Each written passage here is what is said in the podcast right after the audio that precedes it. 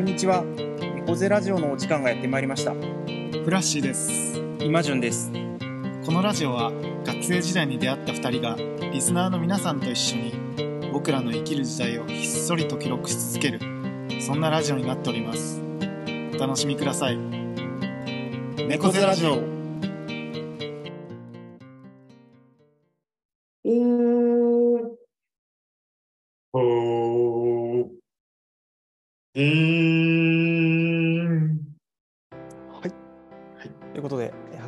第93回、3回。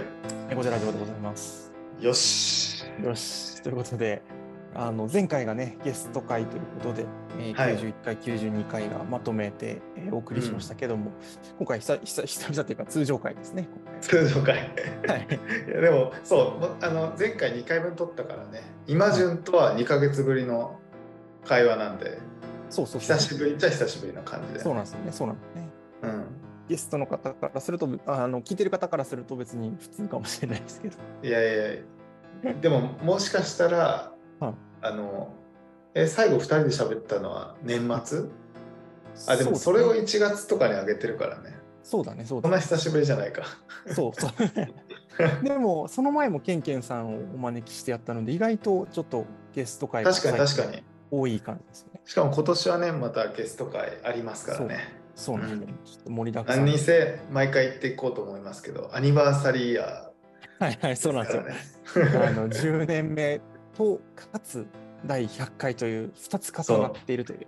これ毎回言っていこ毎回言ってきましょう。俺らが盛り上げていかないと そう誰も誰も盛り上がらないから。そうそう100回おもしかしてすごいんかって思わせないとね俺らがすごい盛り上げてそうそうそういや、実際ね、なかなか10年っていうのはちょっといや節目確かに10年で100回だからね。うん、意外とやってるっていう。意外とやってますよ。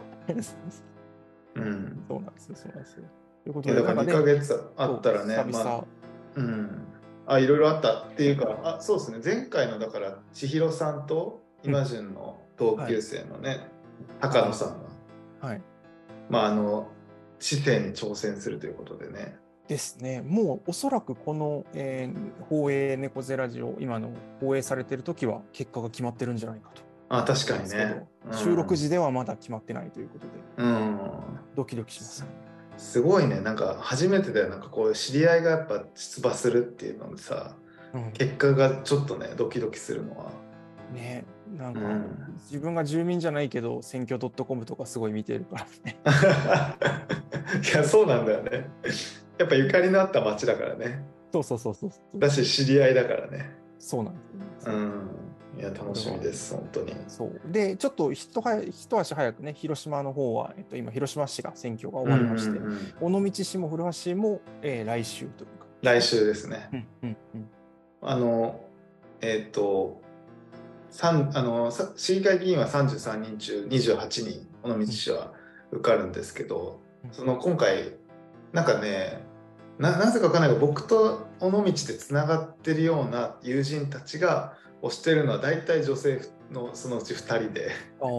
もうなんか SNS とかだとその2人の情報ばっか出てくる感じ。だからやっぱ僕のつながってる友達たちもやっぱそうあるんだなと思ってなんか、いやでもそれがやっぱいいなと思うのは、うん、広島市はさ誰一人そういうのないんですよ。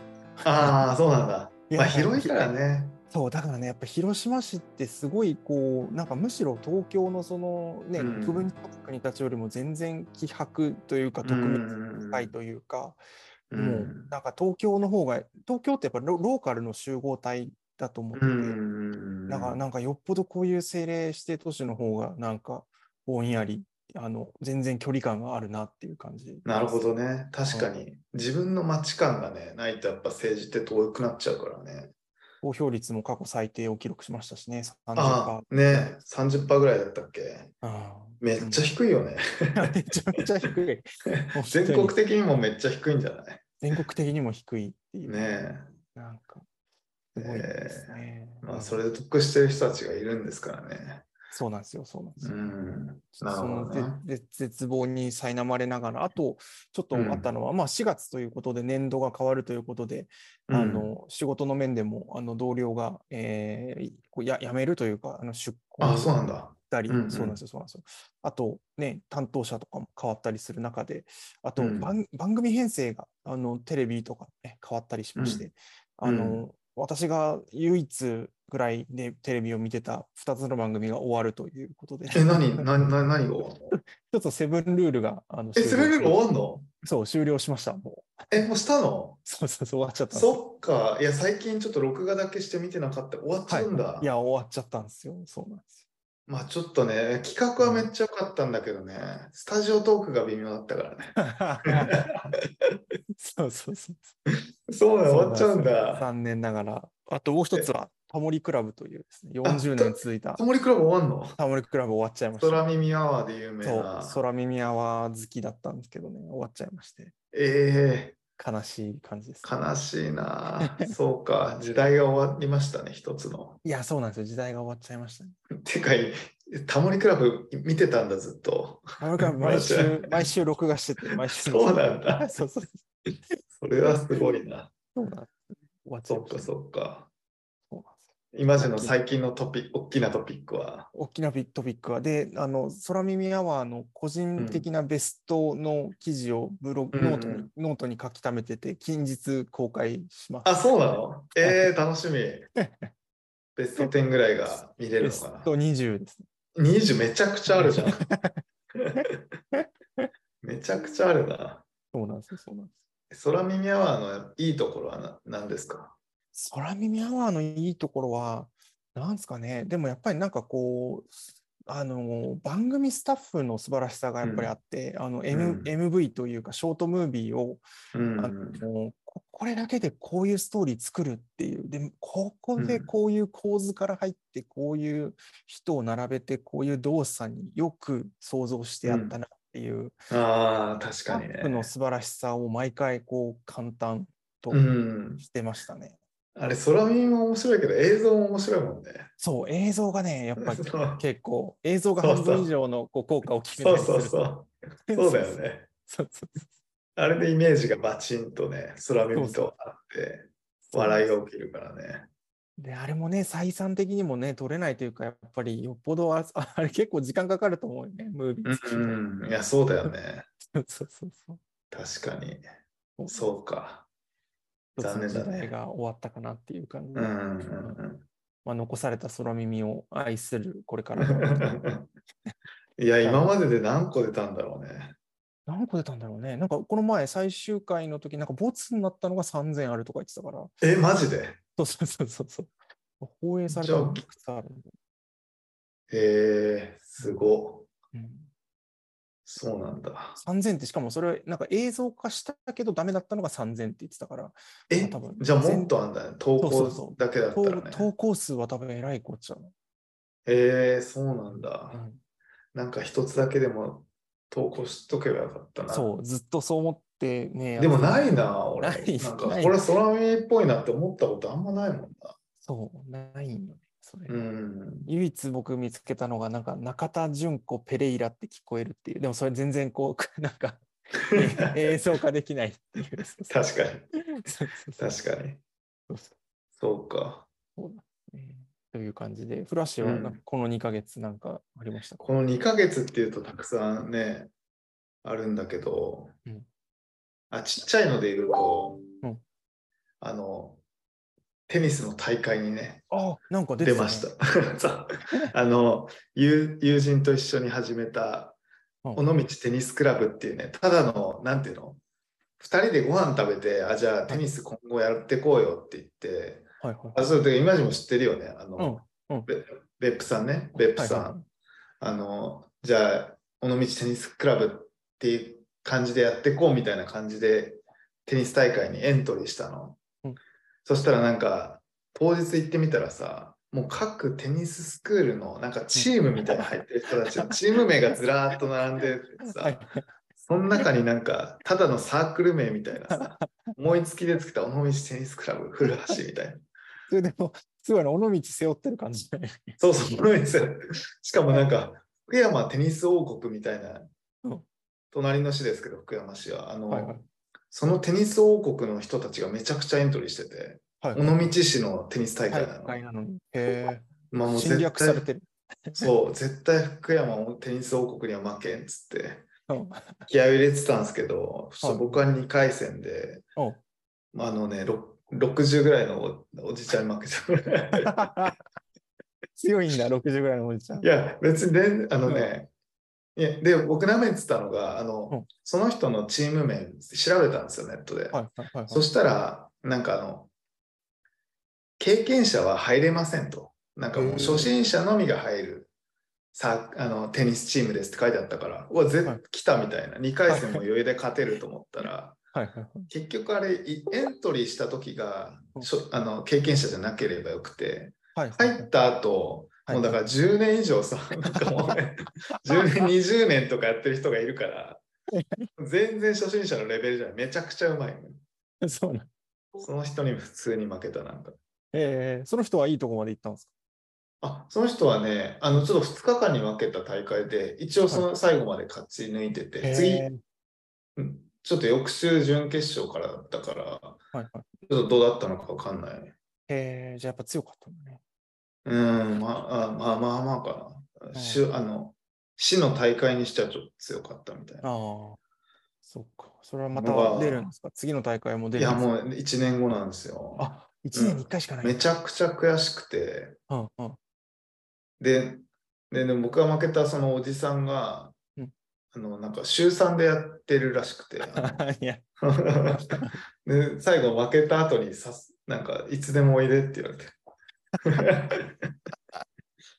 もう通うもう仕事がもうちょっと暇だったら普通に通いたいレベル。はいはいはい。なんか燃えましたね、やっぱ久しぶりにこそうだよ。燃えう。る。やっぱ試合なん試合なんてもう僕テニス部辞めた16歳の時なんで、うん17年ぶり？すどうごいいうちゃんとした、ね、試合に出るのは楽しかったですけど。っうんていうのと、あとあはいの、もうちょっとずっとうん家探しには、はいはいあのこの2ヶ月ずっとしあの、ま、毎日物件情報を見て、はいはいはい。なんか週末もいいのがあったら見に行ってみたいなとか人づてでうん聞いてとかいろいろやってて、一一見めちゃくちゃ気に入ったのがあってはいはいはい。でその人があの僕の友人が住んでる地区のにめちゃくちゃいい物件があっておで僕の友人が町内会の取りまとめをしてたからその友え。人があそこの空き家って誰誰の持ち物ですかって聞いてくれてはい。でそれがあの京都の方ですって言って連絡先をつなげてもらってはいはいはい。でその連京都の方電話してあ今度お彼岸で帰るんでその時お話ししましょうみたいな感じで。うん。ですごいあのなんていうかあ若いのにねみたいななんかあの頑張っあなんか応援したいわみたいなすごいテンションではいはいはい。言ってたからあうんこれ来たみたいなこれが個人間売買ってうまくいくパターンかと思ってねはいはいはいはい。でで3月の中旬にその人と会ってはいはいで家も内見させてもらってもめちゃくちゃいい物件であわあもう。めっちゃここがいいっつって。うんで、あの、で、ここ、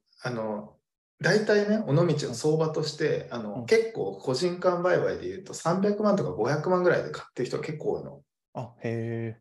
で、なんか、それぐらいの感じで、あの、え、いけるかなと思って、こうん。ここで、え、で、500万ぐらいですかねみたいなことを聞いたら、うん。いやいや、全然そんな、たそんなんじゃない、そんなんじゃないって言うから、ううんわ、めっちゃ安くで買えんだと思って、はいはいはい。めっちゃラッキーと思ったら、なんかその聞き間違いで、うん。あ500坪だと思ったらしくて、あ、500坪もない、500坪もないって言って、はいはいはいはい。あ、あ、坪の話じゃなくて、あの、おいくらで？って言ったら、2500万って言われて。え、え？っつって。え？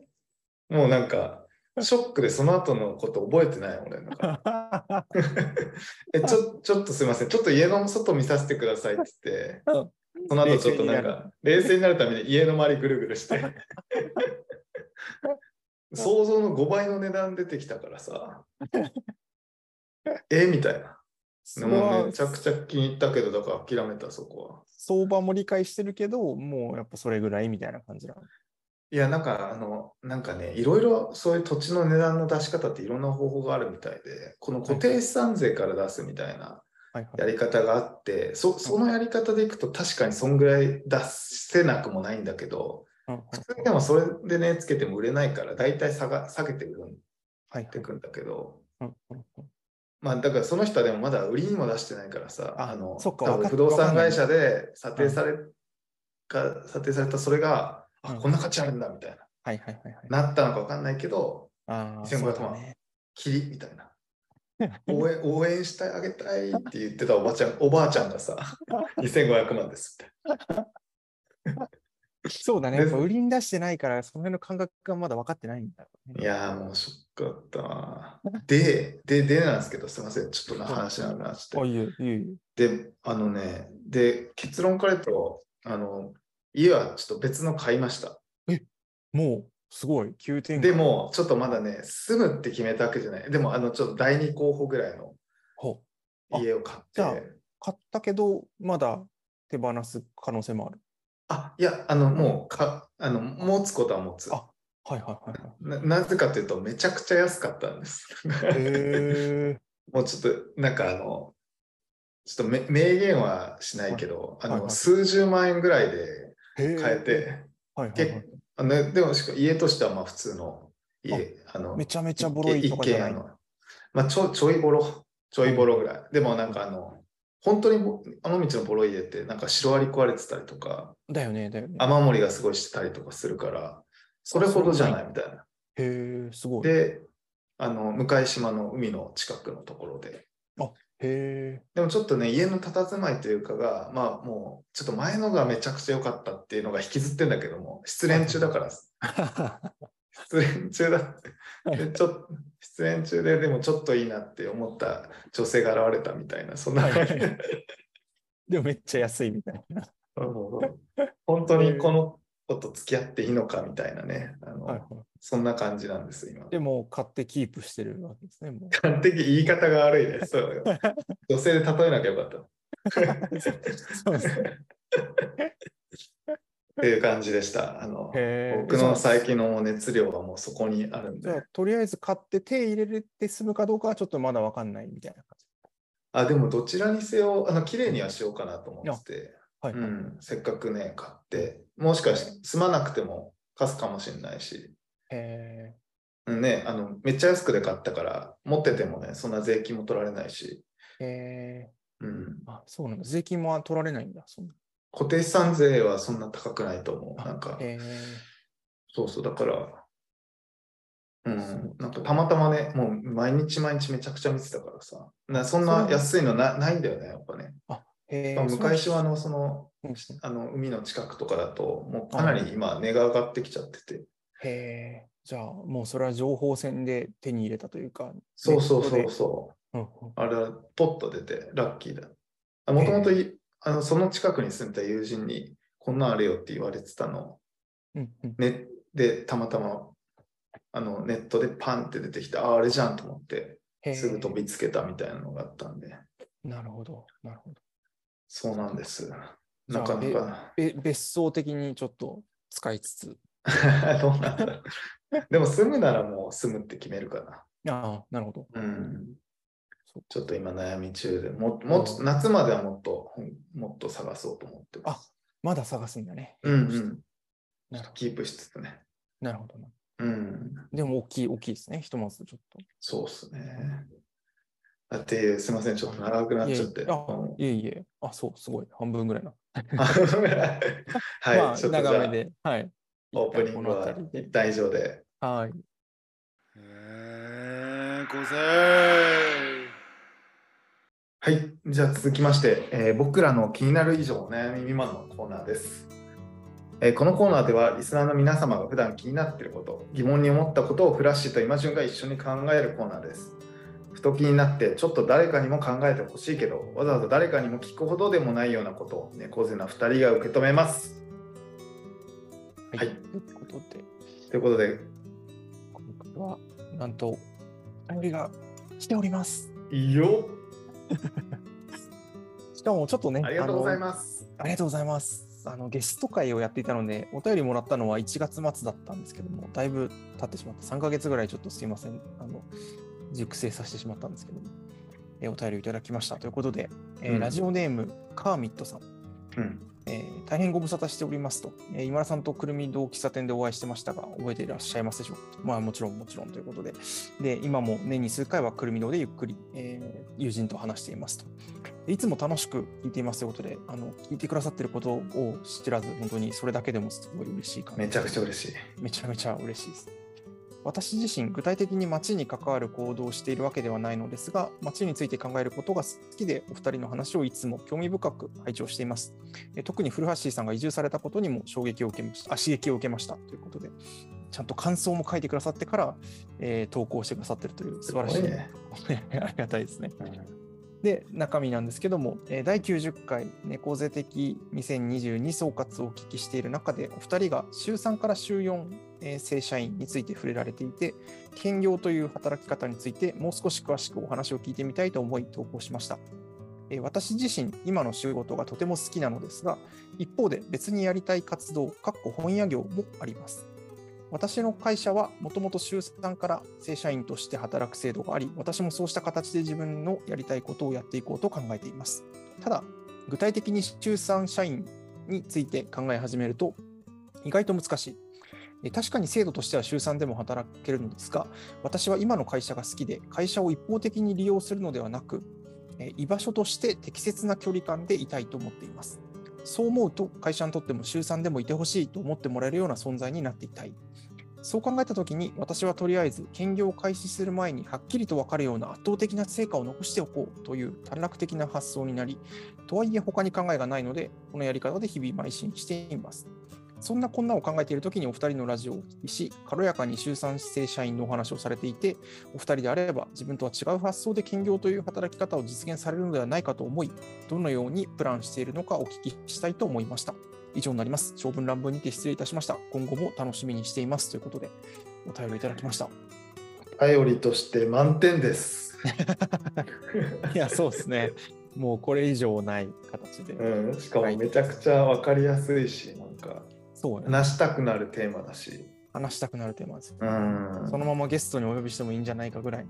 ねえちょっと聞いてみたいかったな、いろいろとね、なんか。そうなんですよ。そうなんですうん今後もしかしたらね、ちょっとこのやり取りを経てということ確かに確かにないで。すけど、うん。そうなんですよ。ということで、そうです。いや、なんか、うんこの、いや、まず、ね、この週3正社員で制度があるっていう、この会社もまず、羨ましいなと。なんかいや、そうだよね。すごいいや、週3正社員って、週3正社員制度があるんですよね。いやうんうん普通ないですよ、週3正社員制度がある会社って。僕そうね。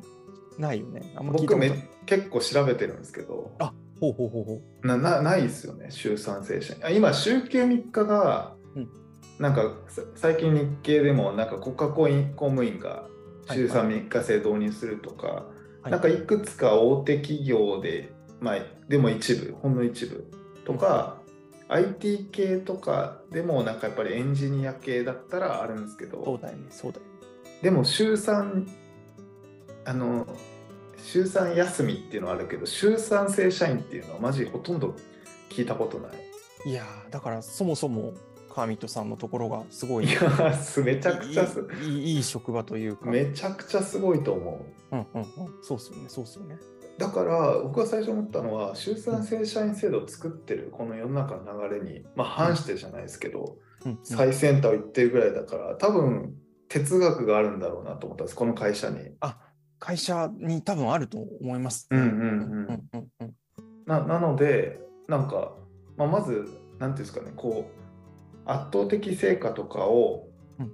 まあ、あの残すとかそうんぬんの前にもしかしたら会社としてもむしろ取っても取ってもらってそのなんか兼業してる人で兼業で活躍してもらいたいってもしかしたら思ってるかもしれないなとか、うんうんうん。だからなんか圧倒的成果を残さないとってもらいたいって思われないんじゃないかとかじゃっていう次元じゃな話じゃないんじゃないかなと思ったんです、なんかいやそもそも。そうっすよね。そうっすよね。そうっすよね。うんうんうんうんうん。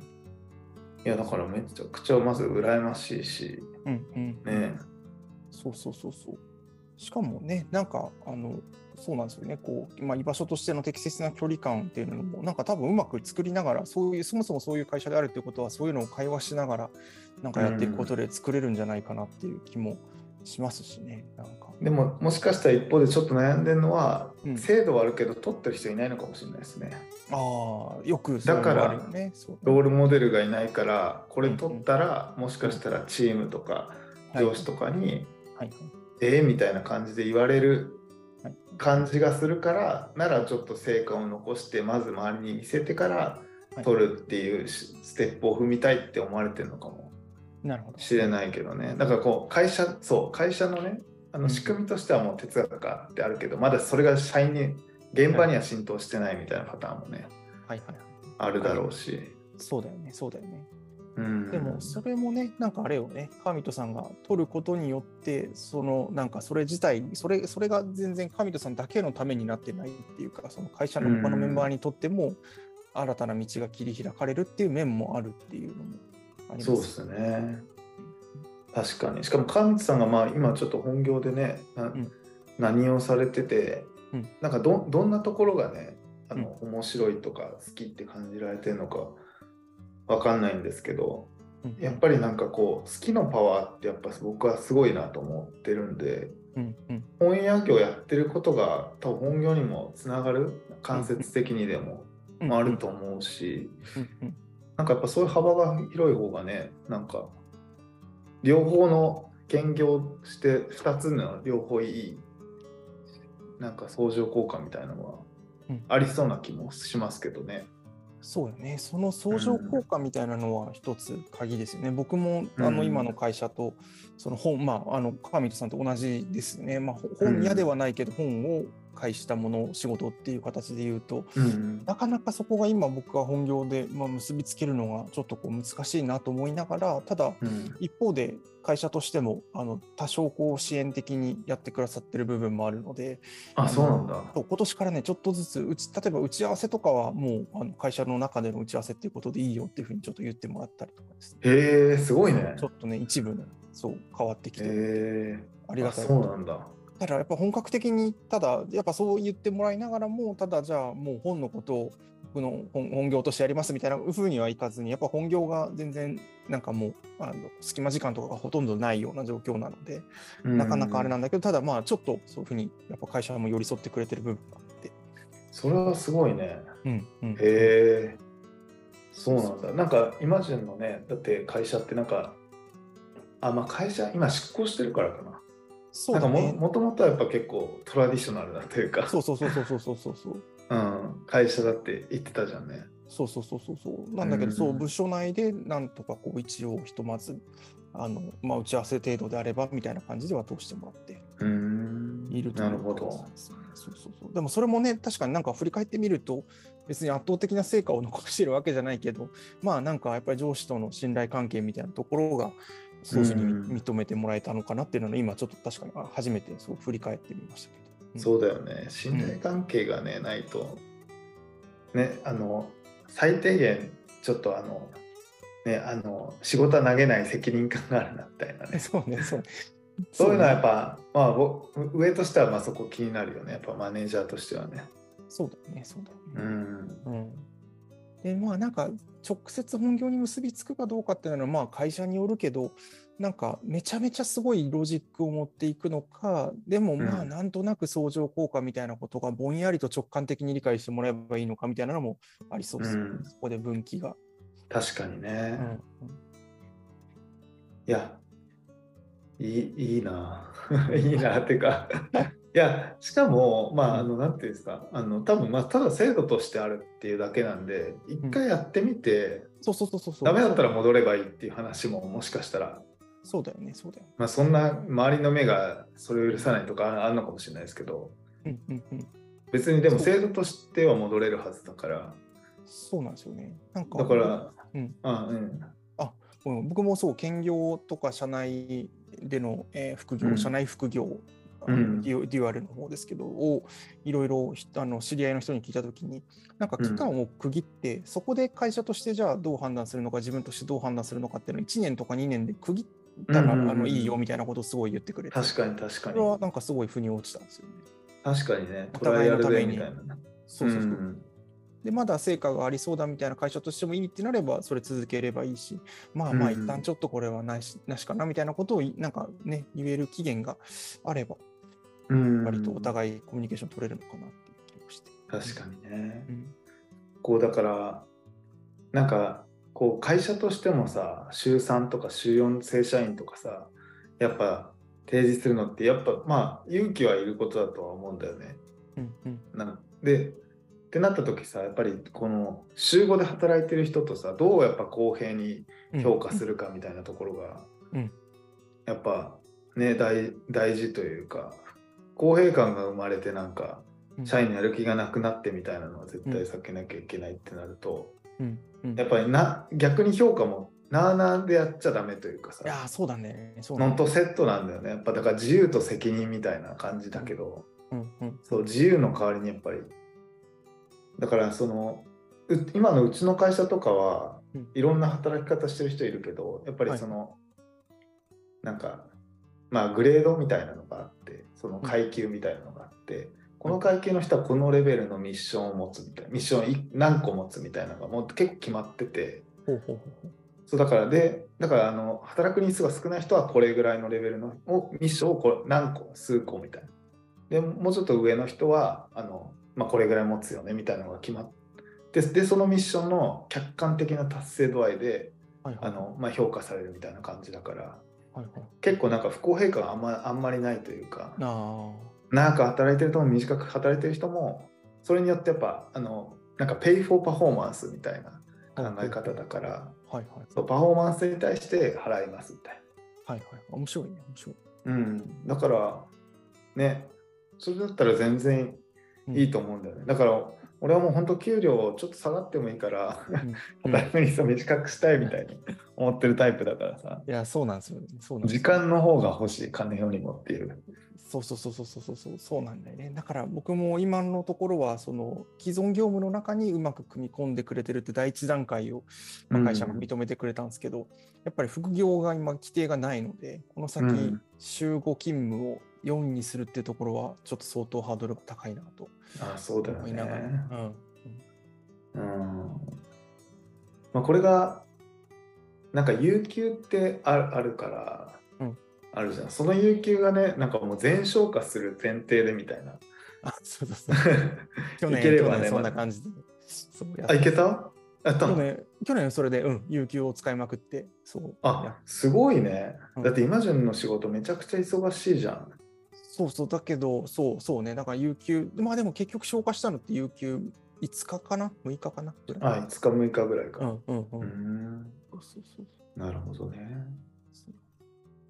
いやなんか俺本当去年2ヶ月さあの、う仕事と仕事が転職したうん。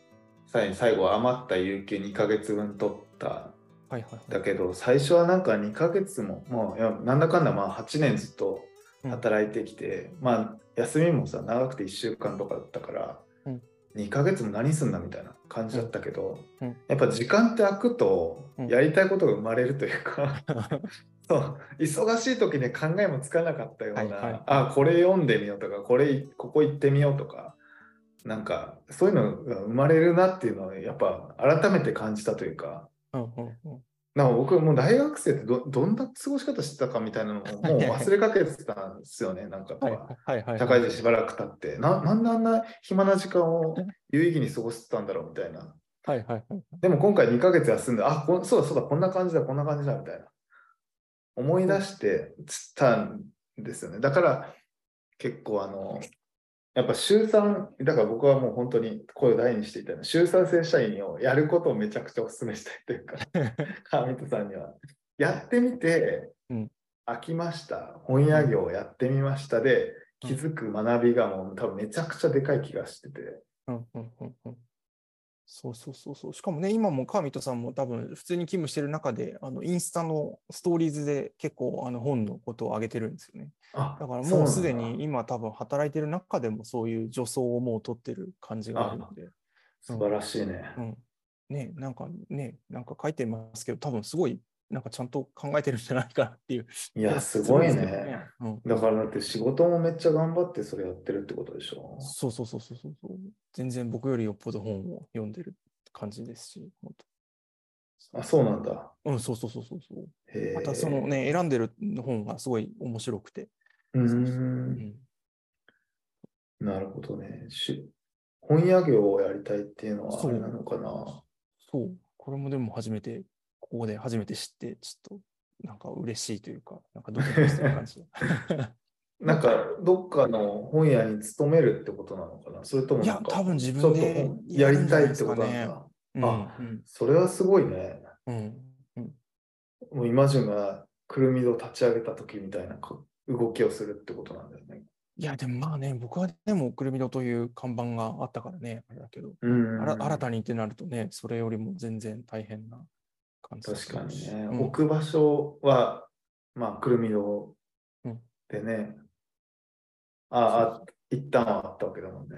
そうそうそうそう、だしね、経営的にもか会社の中でやってたっていう感じだった。う。うんん。確かに確かに。うん。そっか。うん。確かにな。本屋って最初どうやって始めるんだろそうそうそう。う。なんか、一から自分でってなった時ね。うん。まあでもね、まずスペース的な空間がどうそうだよね。空間が必要で。うんうん。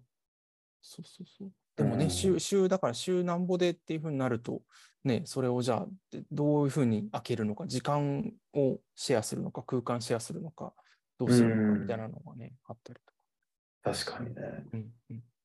で、やっぱ個人でやるからには、ちょっと普通の本屋じゃないやり方をしたいもんね。そうね、そうね。うんその辺は自由にやりたいですよね。うん。そうか。うん。イマジンはそういう 話か、ちょっとずれちゃうけどさ、うん。そういう気持ちはあるの？やっぱその、またいずれちょっと個人でそういう本屋業やってみたいなみたいな。いやー、でもなんかね、あのーやっぱり、こう、本に、本関係だけで飯を食っていくっていうのが僕は全然描けていなくて、うんうん。そうすると、まあ、なんかやっぱ会社の中にいさせてもらいながら、うまく、でも会社にも還元しながらみたいなことを、まあ、ちょっと続けていくかなっていう感じですね、しばらくは。うんあ、全然あのあ、今すぐっていうよりは、なんていうのかな。まゆくゆく。た、そうそうそう、あの、そうね、そうね会社員、会社として勤めながらも、なんかその副業みたいな形での、うんまあ、そんな甘いもんじゃないのか。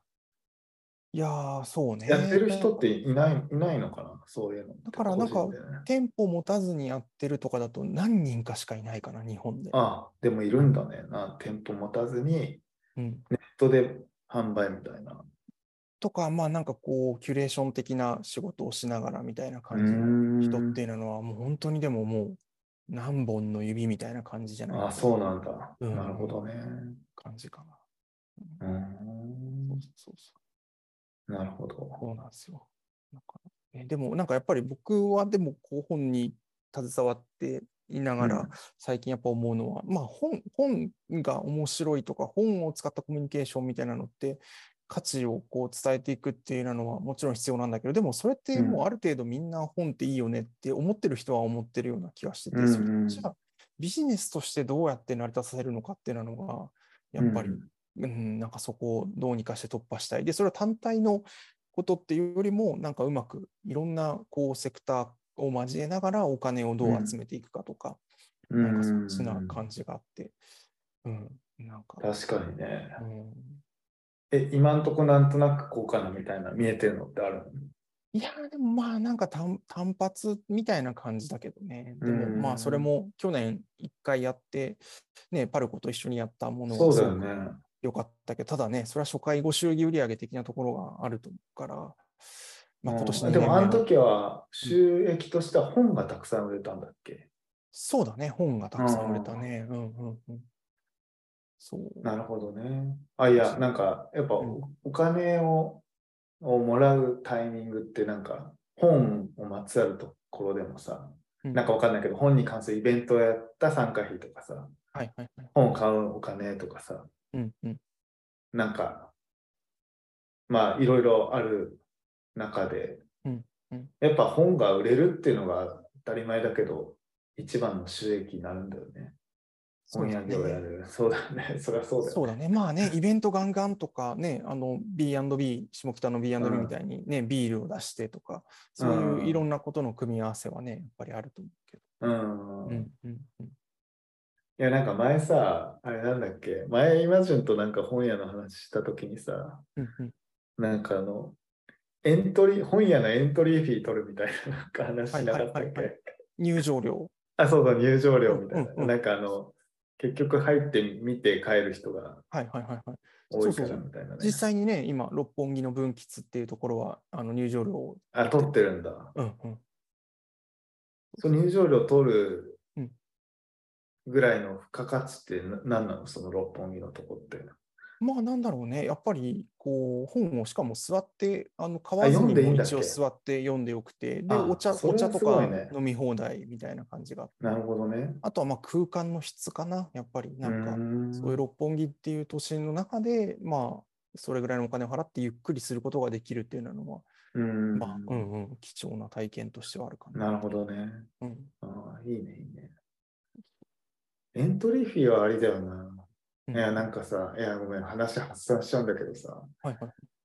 おこっち尾道でさ、なんかあの、あの、あるね、ギャギャラリー、民芸的な、あの、あ、イマジンも知ってるよね。あの、ギャラリーのソハクっていうお店ね。はいはいはいはい。あの、うイマジンも、俺も器とか買ってるけど、はいはいそれでこう、買ったけど、あの、あそこの店主が、まあ友達なんだけど、あの、うんその友達がやっぱりなんか、こう空間があそこすごい素敵だから、やっぱなんかもう、買う気がなくても、空間の写真だけ撮って帰る。みたいな人が結構、まあ、ちらほらいると。で、なんかあの、でも、なんやねんみたいなのを。前投稿してて、もう、はいはいはいはい。で、いろんな人から、あの、いろんな友達から、あうんこの前行ったのに買わなくてごめんっていうのが来て、なんか反省して、反省してたけど、あ、こんなこと言わなきゃ。いや、あの、自分の友達とかじゃなくて観光客とかでいっぱいいる,、はいるいるんですみたいな話をしてて。うんうん。そう、なんかまあ、本もさ、近しいことがあったりもするじゃん、やっぱ。行って、うんね、本の並びだけ見て。本屋ってやっぱ、ま、ま、なね、歩き回ってるだけでも結構楽しいからさ。うんうんとか、ちょっと立ち読みしてね、出るみたいなね。うんうん。それはあるよね、なんか。うん。で、まあね、その入場料と一緒にお茶の一杯ぐらいね、なんかあうるん。といいんじゃないかなって。確かにね。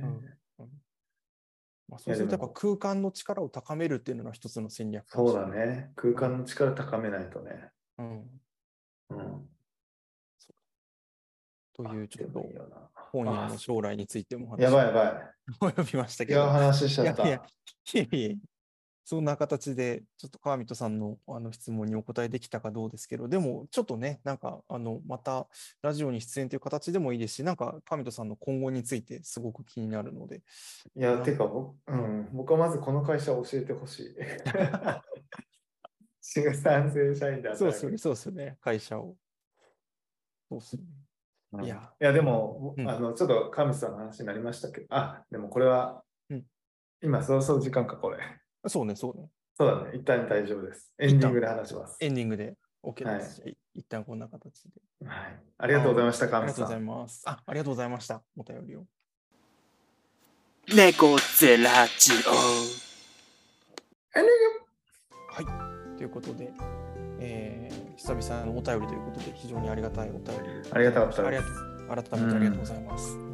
ちょっと話が最後それちゃいましたけど、はいはい。なんかやっぱ、あの、働き方っていうのはもうこのね、猫背ラジオずっとちょくちょく話し続けてきてるというか、そうだよね。もう結構何回かになるよね。何回かになるんだろうね。でも、本当に週3、4正社員とか、なんかそういう具体的なことを話し始めたのは、うん多分やっぱコロナ後の最近だよね。そうだね。移住、うんしかも古橋が移住するっていう、そこでの見直しから含めてっていう感じ。確かに確かに。うんだから、まあなんかね、きあの一応なんか日本政府もさ、なんか週3の、週3、週休3日か、をなんかまあ考えるようにみたいなのを、なんか経団連に言ってたんだっけ？なんかそんな話もそうだね。ね。提言あったよね提言とかをうん。してるから、まあ少しずつは変わっていくというか、もうちょっと柔軟な働き方選択できるような世の中にはなる気もするんだけど、うん一方でなんかこの前記事で週休3日反対なんか 60%65% みたいななんかそんなす調査もとかでも2、30代は賛成の人がやっぱ多かって、ど。みたいだからね。まあ、ちょっまあと世代が変われば。経験してないと分かんないっていうのはね、あるから、やっぱ周りの人でそういう人がちょっとでもいると、おおっていう風な感じになったりすると思うからね。うん、うんうん。確かにね。うん、いろいろなんかね、トライアルしてみて、で、それでし、なんかね、やっぱ失敗、それで失敗だみたいな、ダメだみたいな、なるのが一番良くないというか、じゃあどうどうすればいいのかみたいな、うん随時、なんか考えていけたらいいんじゃないかな気がします。だこれも多分前ラジオで言った気もするけどなんか俺こっちの、まあ、尾道でさあの週末カフェみたいなのやってる人があのいてしかもすすごい人気店になっててあのなんかそれが結構目から鱗だったというかさあなんかまあ尾道は多分多分ね家賃とかがなんか都会と比べて安いからできてんだろうけどさ、うん。あこう週末だけお店やるってありなんだっていうのと週末だけやってるのにこんなに人気店にできるんだみたいなはい。のがもうすごい勇気づけられたというか、うんなんかあのそうなんかそそういうのも見てなんか見させてもらったからうんうん。そうだやっぱね、うんうんなんかそういうのがいろんな働き方がうん。並行してできるようになったりとかそうだね。できると面白いなと。それが中日常にあふれる社会だといいですよね。うんうんうん。という感じで、という感じで。はい、お送りしてきましたということで、はい、第、えー、93回猫背ラジオ、ここまでお送りしてきたのは、ラッシュド今順でした。また来月。月。バイバーイ